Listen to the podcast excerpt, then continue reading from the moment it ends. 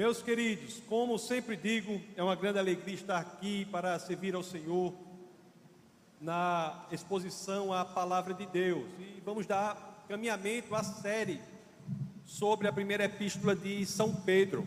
E hoje nós nos debruçaremos sobre os versos 8, 9, 10, 11, 12, 8 a 12 do capítulo 3 da primeira epístola de Pedro. Será uma mensagem prática, uma mensagem que pode ser aplicada imediatamente. É um trecho muito interessante que tem a ver com a mudança de atitude, com um aprimoramento da nossa personalidade, daqueles traços do nosso caráter que podem ser melhorados de acordo com o que nos orientam as Escrituras. E de fato, meus queridos, uma das mais radicais experiências do cristianismo genuíno é a transformação de dentro para fora, a transformação verdadeira, aquela que faz com que nós gradativamente sejamos outra pessoa, uma pessoa é, que depois entrega a sua vida ao Senhor, ela gradativamente melhora e passa a ser cada vez mais como Cristo.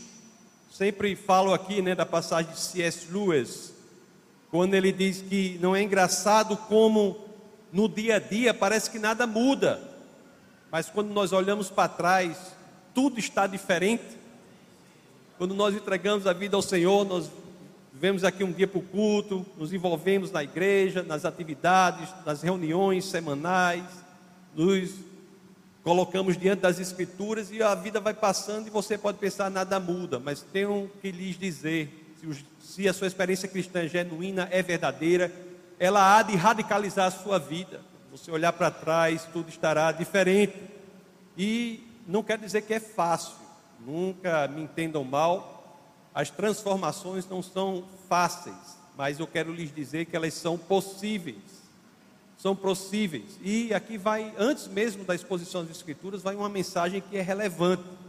Você saiba, e tem gente que não sabe disso, na experiência pastoral, nós, nós temos acesso né, a algumas alguns, algumas cosmovisões, modos de pensar de algumas pessoas, que elas acham que não podem mudar, que elas precisam manter mesmo aquilo que sabem que as prejudica. Tem muita gente que chega e diz assim: eu, não, eu, eu sou assim.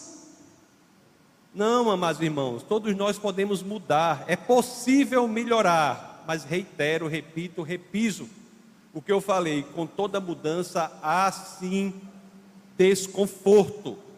Desconforto. Mas tem uns que, muitos que não querem continuar, como é aquela história da síndrome de é, Gabriela. Da síndrome de Gabriela, uma. Gabriela é uma novela lá do, da década de 70. Os mais jovens aí não sabem, né? A novela da década de 70 chamava Gabriela. E tinha uma música lá de. Até a letra de Dorival Caymmi, que dizia assim, né? É, eu nasci assim, eu cresci assim, eu sou mesmo assim, eu vou sempre, sempre ser assim. Gabriela, né? Desculpa aí a, a falta de entonação. tem, tem que chamar o irmão Josias aí para poder cantar com maior propriedade, mas a letra é essa: eu nasci assim, eu cresci assim, eu sou mesmo assim, eu serei sempre assim. Gabriela. Mas irmãos, não é assim, não precisa ser assim. Na realidade, o que muitas vezes está por trás disso é um narcisismo, um egoísmo, uma vaidade que destrói a pessoa. Então, o texto base de hoje é um texto de transformação. Transformação. Nós teremos a oportunidade de, na exposição à palavra de Deus, que é uma palavra de poder, nós teremos a oportunidade de transformar a nossa vida. Dito isso, é que eu peço a vocês que, claro, assim querendo, Abra as Escrituras naquele que é o primeiro verso do texto base do nosso bate-papo de hoje, que é a primeira epístola de Pedro, no capítulo 3, no verso 8. Vamos ver o que as Escrituras dizem. Primeira de Pedro 3, 8. Assim dizem as Escrituras: Quanto ao mais, tenham todos o mesmo modo de pensar, sejam compassivos amem-se fraternalmente, sejam misericordiosos e humildes. Mas, irmãos, esse verso fala sobre como nós cristãos devemos nos relacionar entre nós, como a igreja deve se relacionar, como as pessoas que estão aqui devem se relacionar umas com as outras. É um verso voltado àqueles que entregaram a vida ao Senhor. Que traços de personalidade nós devemos cultivar para nós termos um bom relacionamento? Quais são os traços de personalidade que nós devemos cultivar? Que devemos identificar aqui, que são aqueles que temos de cultivar. As escrituras são assim.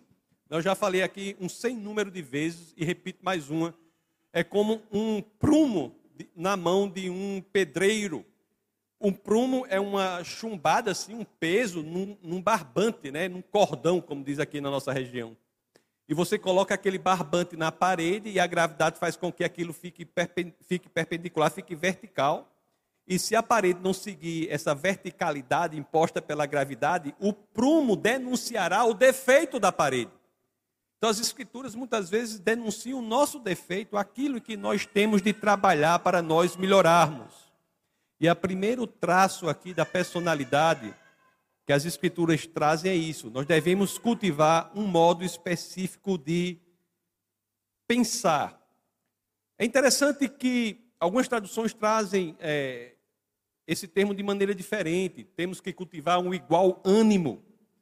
Mas esse tema que diz que todos nós cristãos temos que estar alinhados com o nosso modo de pensar, o que, é que estamos fazendo aqui, qual é o nosso objetivo no nossa vida, qual é o ânimo que nos motiva, é sim uma das orientações das Escrituras para que vivamos de maneira plena nossa experiência enquanto corpo de Cristo.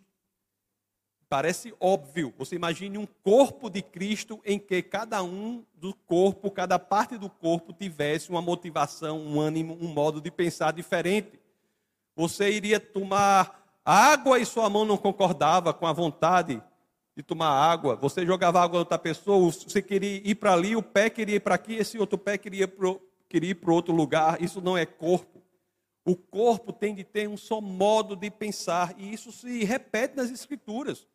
O próprio apóstolo Paulo, ele exorta os filipenses, lá na carta aos filipenses, no capítulo 2, no verso 2, o apóstolo Paulo exorta no mesmo sentido. Completem a minha alegria tendo o mesmo modo de pensar, o mesmo amor, um só espírito e uma só atitude. Que atitude é essa? Isso aqui, Filipenses 2,2, se formos para Filipenses 2,5, seja a atitude de vocês a mesma de Cristo Jesus. Sim, amados irmãos, parece óbvio, é de uma obviedade, mas que não podemos negligenciar de falar isso. Nós somos um corpo que temos alguém que é o nosso pastor, que é o Deus encarnado, Jesus de Nazaré, Cristo Jesus. Nós devemos buscar o mesmo objetivo, a mente de Cristo. A mente do cristão é aquela que gera uma atitude que espelha a atitude de Cristo.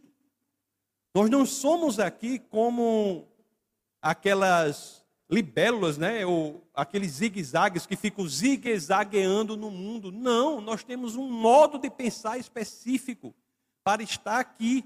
Nós temos algo a fazer. Aliás, o que mais se faz nessa igreja é o que? Tudo o que se faz aqui tudo, sem exceção, tem um pensamento. Qual é? O que é preciso fazermos para que possamos propagar a mensagem de Cristo em um mundo cada vez mais hostil à nossa fé? Tudo que você imaginar aqui tem esse sentido. Tudo. Queremos fazer uma reforma no som agora, estávamos reunidos. Quinta-feira, pastor? Quinta-feira, reunidos com um especialista, com técnico, com técnico, com um especialista na área. Para que isso? Para poder propagar essa mensagem adequadamente, mais, de maneira mais eficaz para o mundo. Temos que ter todos essa mesma visão. Só há uma razão de ser da igreja do Senhor: propagar Cristo. Voltemos à primeira de Pedro, no capítulo 3, no verso 8. Vamos ver mais o que as, as Escrituras nos orientam. Como eu disse, essa, esse, esse texto base de hoje é um texto base prático. Nós podemos colocar em prática isso. Se nós temos ainda um modo de pensar que é o modo de pensar de Cristo, se não buscamos a mente de Cristo, que Cristo foi o Deus missionário que veio à terra para nos resgatar, e se nós não temos essa mentalidade, essa cosmovisão, essa maneira de ver o mundo, nós temos que cultivar isso. Leiamos a primeira de Pedro 3,8. Quanto mais tenham todos o mesmo modo de pensar, sejam compassivos. Amados irmãos, ser compassivo é uma das formas que nós somos exortados pelas Escrituras a cultivar no convívio na igreja. A vida do seu irmão, a vida da sua irmã, a vida da pessoa que está ao seu lado aí, não deve ser algo alheio ao que você sente. Nós devemos cultivar, às vezes é desconfortável, sempre é desconfortável. É difícil, sim é difícil. Mas nós somos chamados a cultivar um sentimento de simpatia uns pelos outros. E é isso que nos une enquanto corpo de Cristo. E é impressionante mesmo. Você viaja para um determinado país, a cultura totalmente diferente, uma etnia totalmente diferente, às vezes uma língua que você não domina totalmente.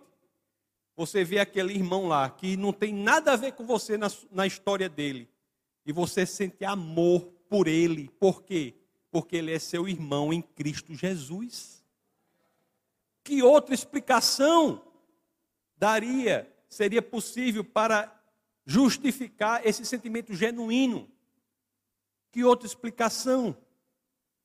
Nós devemos compartilhar do sentimento do outro, estar junto dele, seja em alegria, seja em tristeza. Lá na carta aos Romanos, né, no capítulo 12, no verso 15, o apóstolo Paulo diz assim: alegre-se com os que se alegram, chorem com os que choram.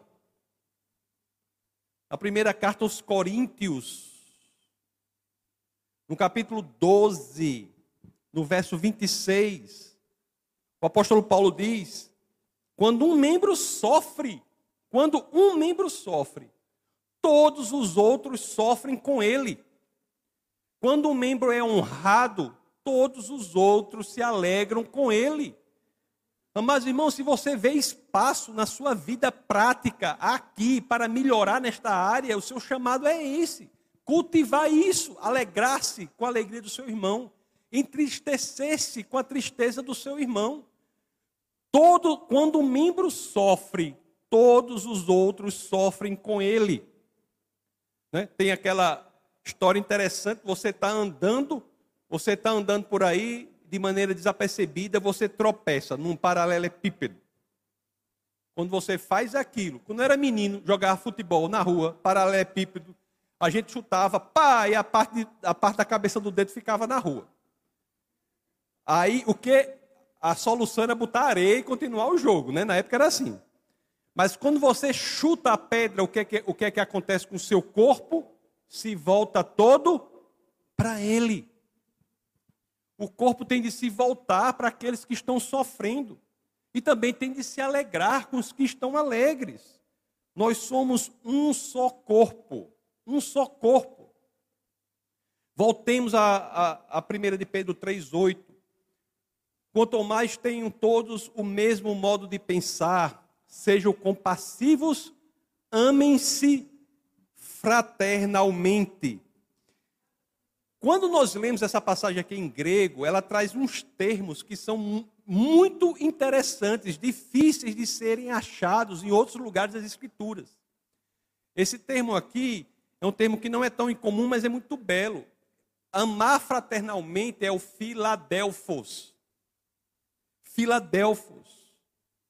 O amor que um cristão tem por outro cristão. Na primeira epístola de Pedro, essa mesma carta que nós estamos lendo, na, no capítulo 1, no verso 22, sobre o qual, inclusive, nós já nos debruçamos alguns cultos atrás, as escrituras dizem assim, 1 de Pedro 1, 22, Agora que vocês purificaram a sua vida pela obediência à verdade, visando ao amor fraterno e sincero, amem-se sinceramente uns aos outros e de todo o coração temos que buscar isso, o amor fraternal. o amor entre os irmãos. Mas, irmãos, eu vou, deixa eu dizer uma coisa óbvia também para vocês, mas às vezes as pessoas não pensam isso. Quando Jesus vem à terra, ele estabelece uma ligação, digamos assim, vertical, que é a ligação do homem com Deus, uma ligação que só no cristianismo é chamada de paternidade. Não há nenhuma outra religião no mundo que vá dizer que você é filho do Criador dos céus e da terra. É filho daquele que criou tudo a partir do nada. No cristianismo, não. O cristianismo diz assim: você é filho do Deus Criador. E qual é a consequência lógica disso? Se somos filhos do mesmo Pai, nós somos irmãos. Irmãos.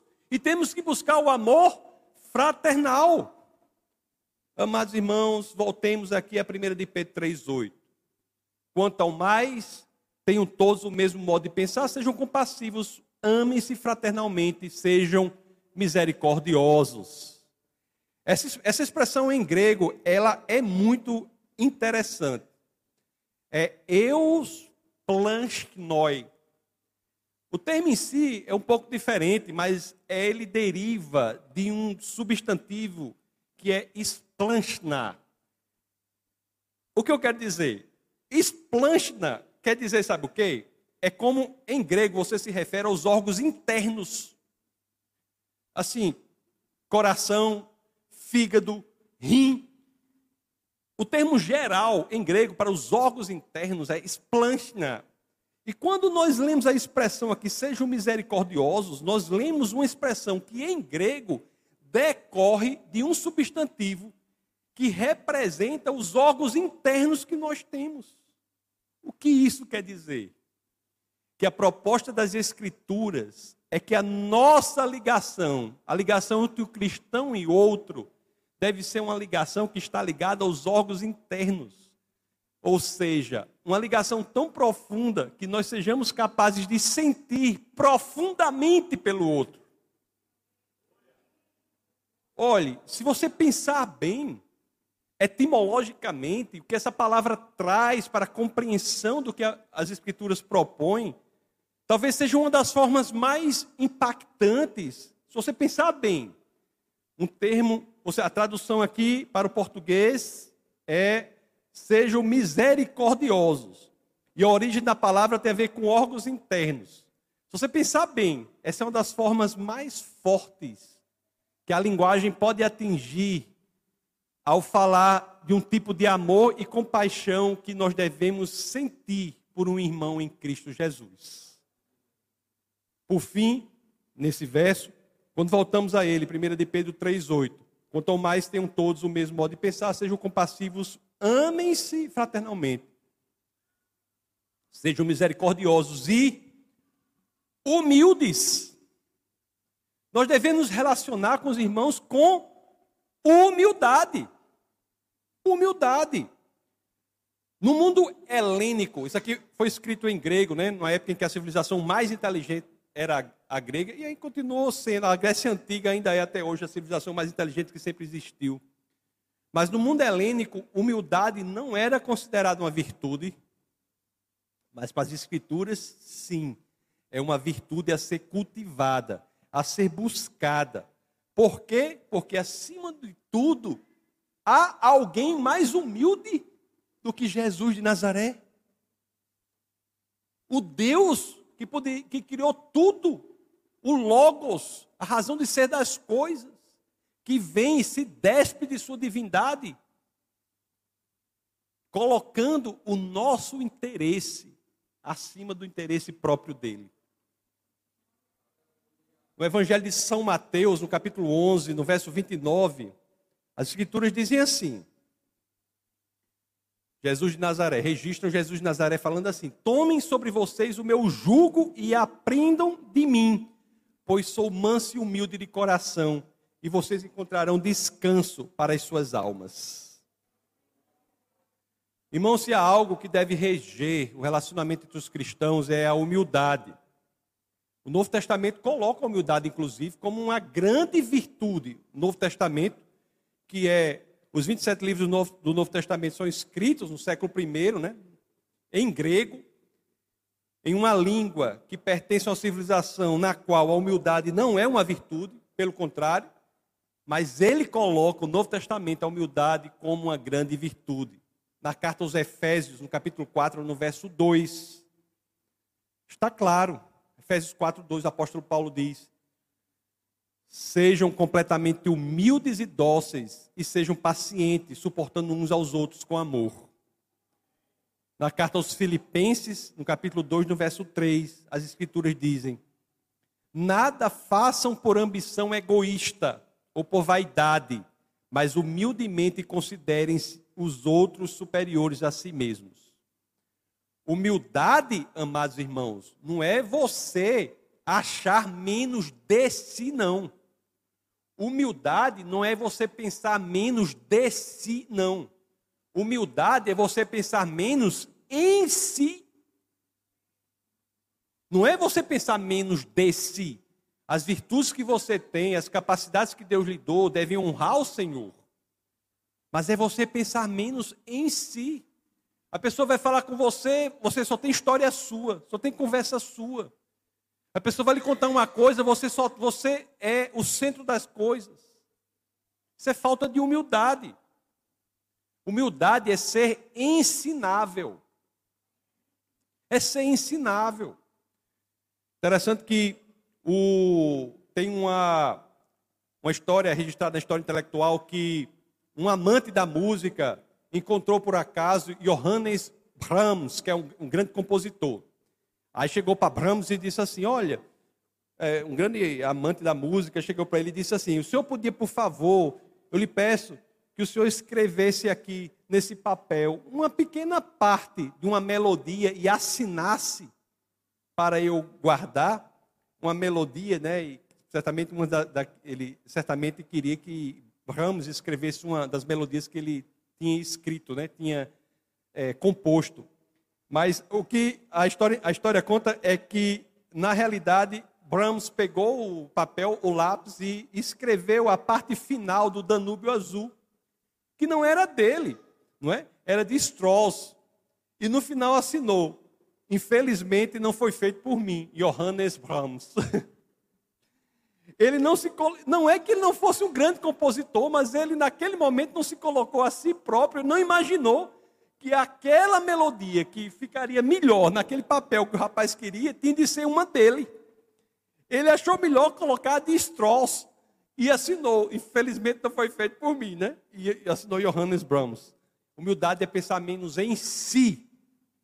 Em suma, amados irmãos, pelo que nós vimos aqui, se nós formos harmoniosos no nosso pensamento, se nós formos compassivos no nosso sentimento, se nós formos fraternos no nosso amor de um com os outros, tivermos o um amor fraterno, se nós formos bondosos e humildes de espírito, se isso for cultivado na igreja do Senhor, nós viveremos muito bem entre nós mesmos e iremos potencializar aquilo para o que nós somos chamados, que é proclamar Cristo para o mundo necessitado. Mas, irmãos, há uma forma específica de fazer isso.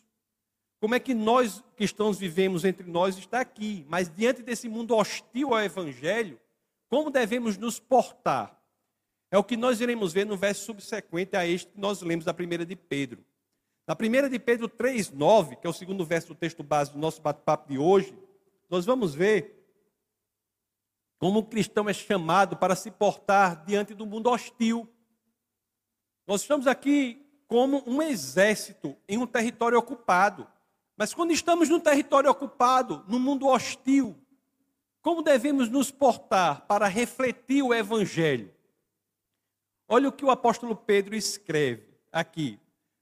Talvez vocês não concordem, né? Alguns não concordem.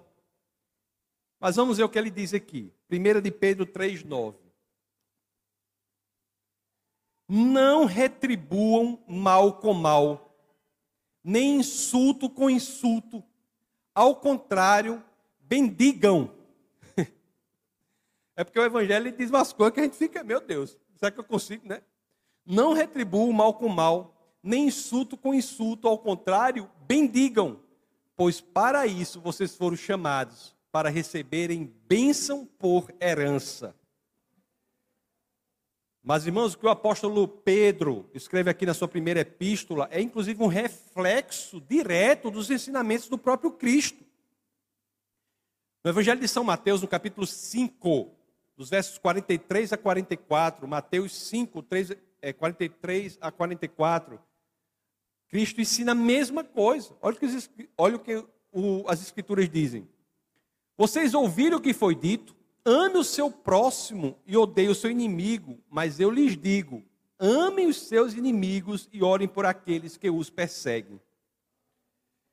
Tenho de ser claro, eu não estou chamando você para ser abestalhado, não. Não é isso. Chamando para você ser abestalhado, não. Eu estou dizendo para você que, biblicamente, revanche ou retaliação ou vingança essas atitudes não são bíblicas. Não são bíblicas. Não há espaço para revanche, não há espaço para retaliação. Por quê? Porque não é o melhor para você. Repetindo aqui a primeira, primeira de Pedro, nós já lemos isso no, na, na série, né? Primeira de Pedro 2,23. Quando até uma, quem não viu, procure ver na internet, no, no, no YouTube. Quando insultado, não revidava. Quando sofria, não fazia ameaças, mas entregava-se àquele que julga com justiça. O que as escrituras estão dizendo é isso. Não é, você não tem que entrar numa revanche, numa vingança. O melhor para você é entregar àquele que julga com justiça. Não é entregue àquele que não julga nunca, não. Não entregue àquele que, que, que não está vendo nada, não. É você confiar no ato de fé. A fé genuína, ela é exteriorizável no seu comportamento, ela é perceptível pela sua atitude. A fé não é um fenômeno, um estado mental que você fica se contorcendo na rede de um lado para o outro, dizendo eu tenho fé, eu tenho fé, eu tenho fé. Não. A fé, ela se exterioriza na forma como você reage, principalmente, diante das circunstâncias. Está alguém lhe perseguindo, está alguém lhe atacando, aí você é testado em sua fé. Se você tiver fé, você não se vingará, você confiará no Senhor. A orientação de não revidar, ela é extensiva, extensiva nas escrituras. Posso? Na, na carta aos Romanos, no capítulo 12, no verso 17. As Escrituras dizem, o apóstolo Paulo diz: Não retribua ninguém mal por mal, procurem fazer o que é correto aos olhos de todo, de todos. E as Escrituras são extensas nesse, nesse, nesse tema. Na primeira carta aos Tessalonicenses, capítulo 5, verso 15. Tenham cuidado para que ninguém retribua o mal com o mal, mas sejam sempre bondosos uns para com os outros e para com todos. Na 1 Coríntios 4,12. Trabalhamos arduamente com as nossas próprias mãos. Quando somos amaldiçoados, abençoamos. Quando perseguidos, suportamos. Interessante que essa semana eu estava conversando com uma pessoa que se libertou de um grande problema da vida dela. Ela havia tido um pai muito ruim. E ela havia crescido no sentimento dela uma ideia de que só poderia ter um sentimento de raiva, de ódio em relação ao pai. E essa pessoa disse que depois de anos, décadas na realidade, décadas, sofrendo esse sentimento ruim em relação ao pai, ela entendeu: eu não preciso ser escrava do mundo eu posso pensar diferente do que o mundo quer que eu pense. Eu posso pensar como as escrituras dizem que pense, que eu devo pensar. Perdoou o pai e o primeiro sentimento que ela teve foi de liberdade. Ela tirou toneladas dos seus ombros, porque mantinha consigo aquele peso que o mundo diz que você deve fazer algo, deve revidar, deve se colocar assim o assado. Não é para você ser abestalhado, não é para que você não se destrua. A falta de perdão é um veneno que você toma e fica esperando que o outro morra. Interessante que as escrituras, na realidade, elas vão além. Elas, elas apenas não, não nos, elas não apenas nos orientam a não revidar, mas elas vão além. Elas dizem assim: não apenas não revide, mas faça algo. Não apenas não revide, mas faça algo diante daqueles que os perseguem, que os agridem. Olha o que, voltemos à primeira de Pedro 3,9. Estão lembrados do que ela diz? Não retribuam mal com mal, nem insulto com insulto. Ao contrário, bendigam. Amados irmãos, é difícil, né? Mas é libertador. Eu nunca disse que é fácil, nem vou dizer, porque seria uma inverdade. É difícil. Se me permitem o superlativo, é dificílimo mas é possível. Que atitude é essa? Bem dizer. Você é atacado e a atitude que as escrituras dizem para bem dizer. Bem dizer é devolver com uma bênção. Se você é atacado, você fará tudo para devolver aquela pessoa que fez mal a você com a mensagem do Evangelho. Não sejamos ingênuos, repito, eu sei que não é fácil fazer isso.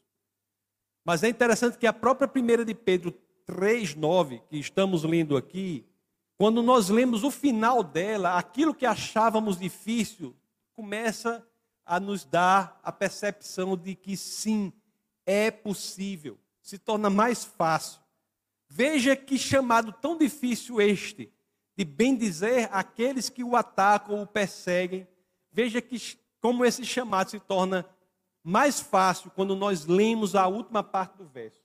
Olha o que as escrituras dizem. Não retribuam mal com mal, nem insulto com insulto, ao contrário, bendigam. Pois para isso vocês foram chamados para receberem bênção por herança. O que é isso? O que é o chamado para receber bênção por herança? O Senhor dos Senhores, o Criador dos céus e da terra, está dizendo que nós, quando entregamos a nossa vida ao Senhor, nós temos um chamado para receber bênçãos por herança. Nós devemos ser canal de bênção por um motivo específico, porque nós fomos abençoados por Deus. Se não fosse isso, seria um chamado impossível. Mas se nós temos o Senhor dos céus e da terra derramando bênção sobre nós, quando nós nos alinhamos à palavra dele, entendemos que temos um papel a fazer aqui na terra, o que mais esperar de nós se não passar adiante que cai sobremaneira sobre a nossa vida? Amados irmãos, preste atenção. É algo que muitos cristãos às vezes falam, mas não vivem. Preste atenção nós podemos sim contar com as bênçãos do Senhor. Nós somos herdeiros das bênçãos do Criador dos céus e da terra. É isso que está nas Escrituras.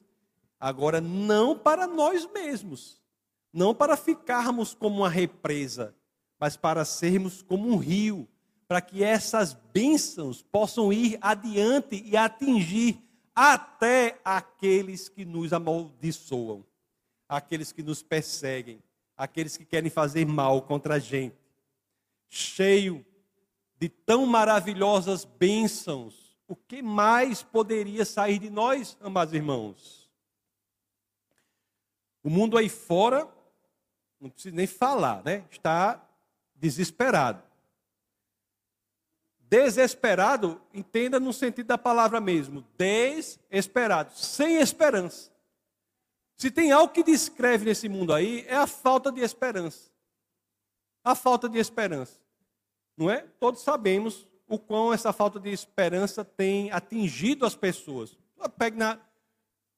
O, a especialização de psiquiatria nem era tão procurada assim antigamente, e hoje é uma das mais procuradas na medicina. Nem foi, nem era assim. Hoje é uma das mais procuradas. Porque o mundo está psiquicamente doente, precisa de ajuda.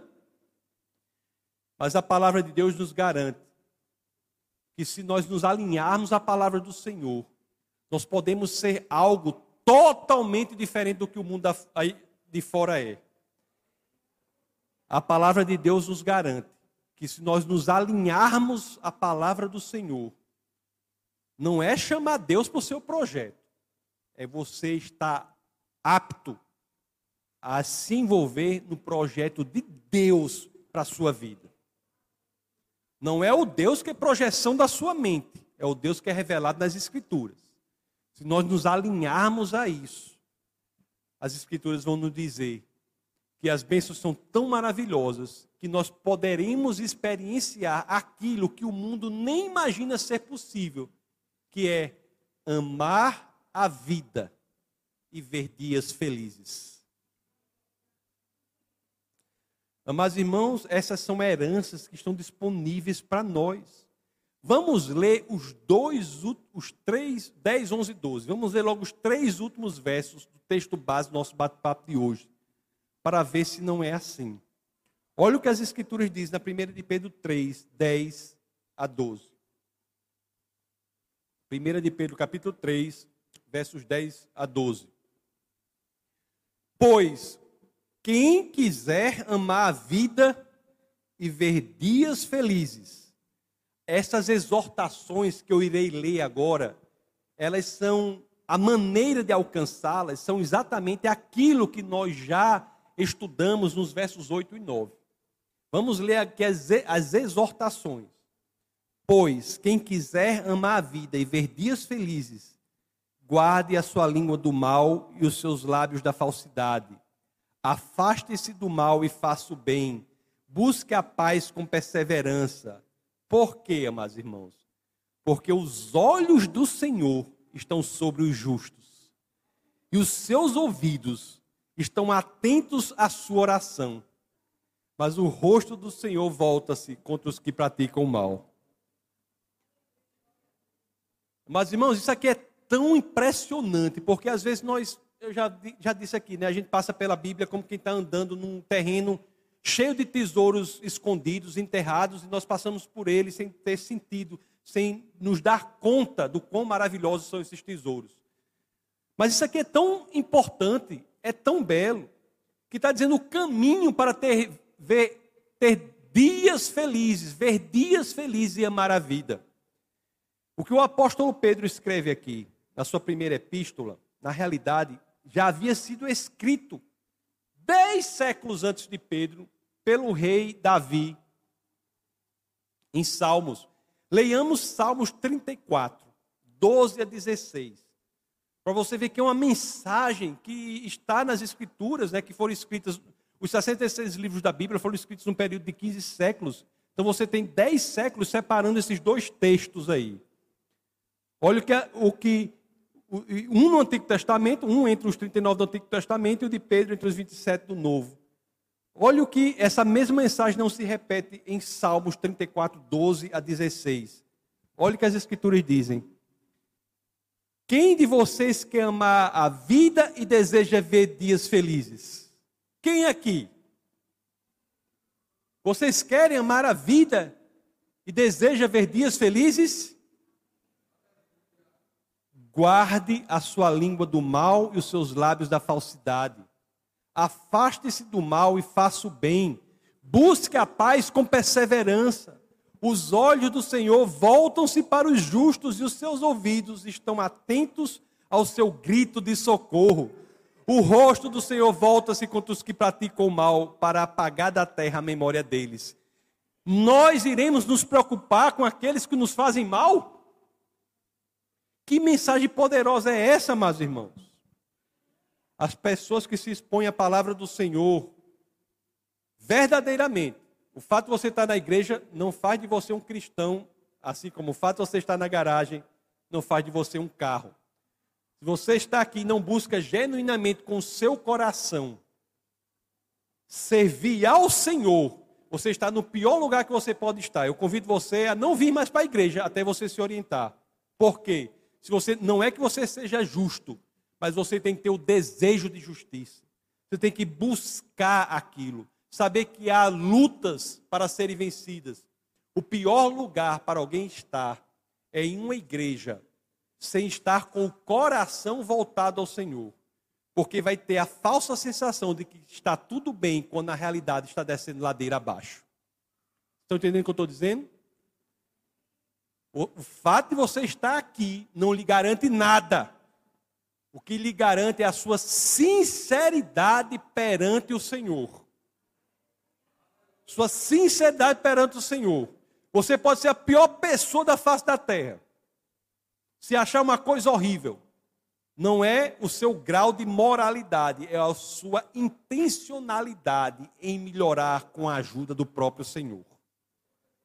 Porque pouco a pouco você vai mudando, a mudança de dentro para fora. Deus vai transformar radicalmente a vida dos que entregam a vida ao Senhor.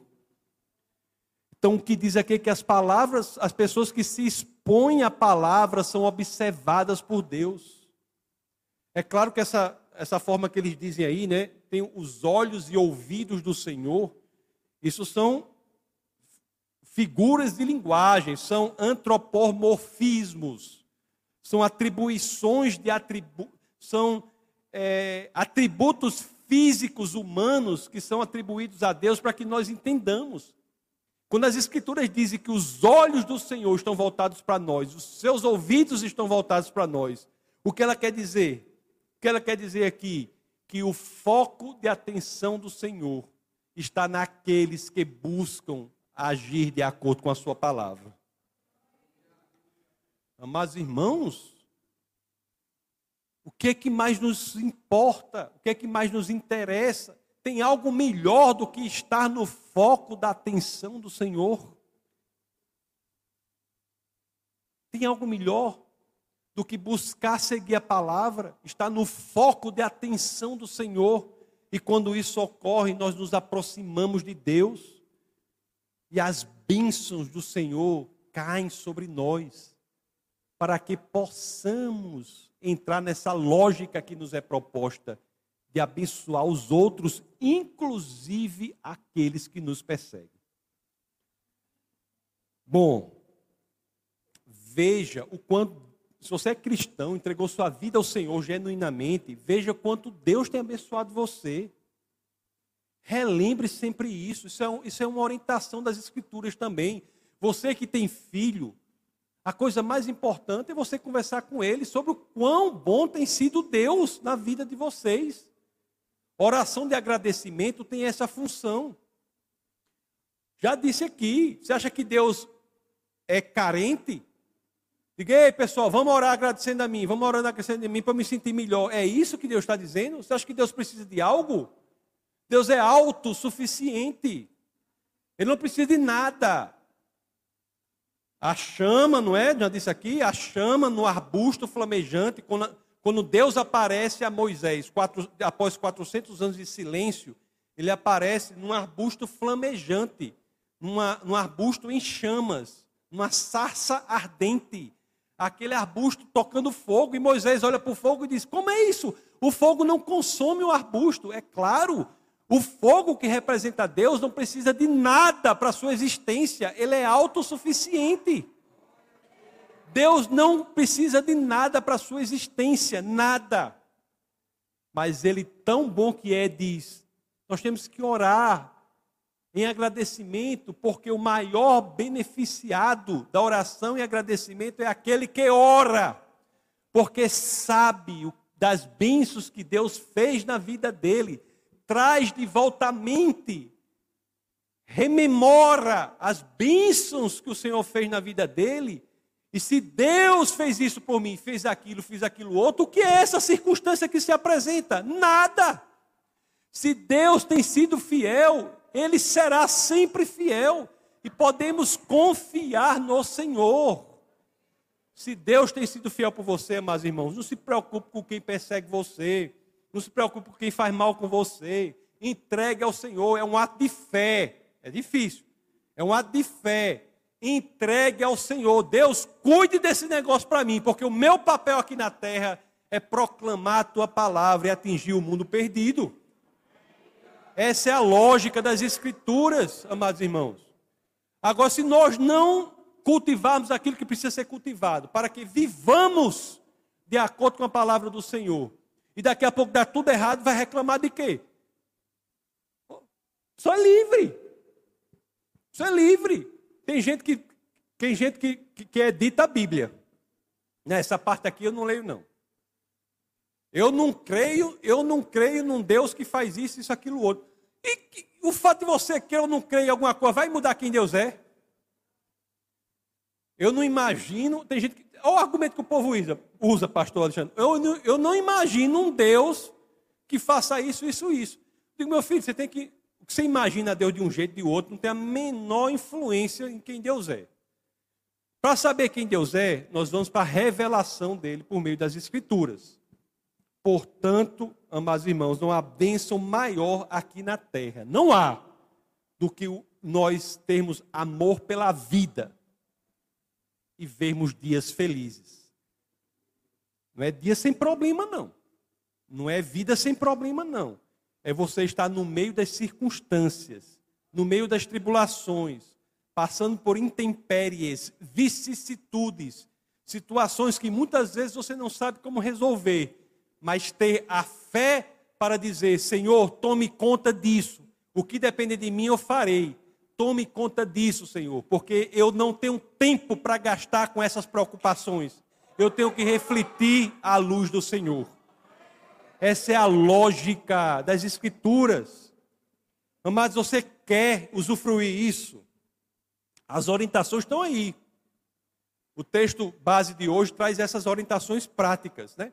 Para mim é fácil ler um texto desse porque a minha mentalidade é a mentalidade do sertanejo. É a mentalidade prática. Não é isso, Marciano, lá da tromba do elefante? É a mentalidade prática. A gente é prático, direto, condizente com o dia a dia. Se tem que amarrar o boi, a gente vai lá, amarra o boi. Tem que fazer uma coisa, vai lá e faz. Não fica é lucubrando, dando desculpa, não. Se tem que fazer, vai lá e faz. Então as orientações estão aqui. Hein, Faciano? Sertanejo, como é? As orientações estão aqui. O que falta saber não é o que fazer. O que falta saber é se cada um tem coragem de confiar no Senhor. Tem coragem de ir adiante e confiar no Senhor e passar a agir de acordo com a palavra dele. Você tem coragem, irmão? Você tem a incrível coragem da obediência a Deus? Se você tiver e levar adiante, você verá a transformação que se opera de dentro para fora ocorrendo em sua vida. E essa transformação faz com que tudo mais fique diferente. Tudo, o cristianismo é como o sol. Não é como disse C.S. Lewis. É como o sol. Isso quer dizer o quê? É graças a não só para que eu possa vê-lo, mas é graças a ele o sol que eu consigo ver todas as demais coisas. O evangelho é um evangelho de poder. Não é um livro como outro qualquer não. É um evangelho de transformação. Você pode se achar a pior pessoa do mundo, não se preocupe. O Deus Criador dos céus e da terra, por meio do seu Espírito, caminhará com você e você será radicalmente transformado.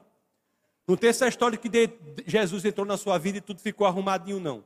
Jesus tem que entrar na sua vida e ficar tudo de cabeça para baixo, tudo transformado, radicalizado. Você tem que viver sobrenaturalmente no mundo natural. Você tem de viver com a perspectiva da eternidade, quando tudo no mundo proclama a efemeridade da vida. Tudo que você vê aí proclama e vive graças à proposta de que a vida é efêmera. Faça logo, faça logo, é hoje, é hoje. Na realidade, quando você entende ao Evangelho do Senhor, trazemos a visão da eternidade para o mundo e tudo fica diferente. Agora, para viver isso, é preciso coragem, é preciso sinceridade para viver o Evangelho na plenitude. Agora, as, as, o caminho está aí. Agora depende unicamente de você. Vamos orar. Senhor, muito obrigado, Pai, por tua palavra. Obrigado, Pai, porque o Senhor nos mostra o caminho que deve ser perseguido, que deve ser buscado, para que a vida seja transformada. Obrigado, Senhor, por nos mostrar a forma de nós entendermos o quão preciosa é a nossa vida, o quão preciosa é a nossa existência, o quão maravilhoso é o sentido que o Senhor nos dá de estarmos aqui unidos enquanto irmãos da igreja, para que seja potencializada a nossa maneira de refletir Cristo para o mundo perdido. Obrigado, Pai, por essa realidade sobrenatural que se impõe à naturalidade do mundo. Obrigado, Senhor, por tua palavra. E é no nome de Jesus Cristo, no nome poderoso do nosso Senhor e Salvador, que todos aqui, em uma só voz, dizemos: Amém. Amém.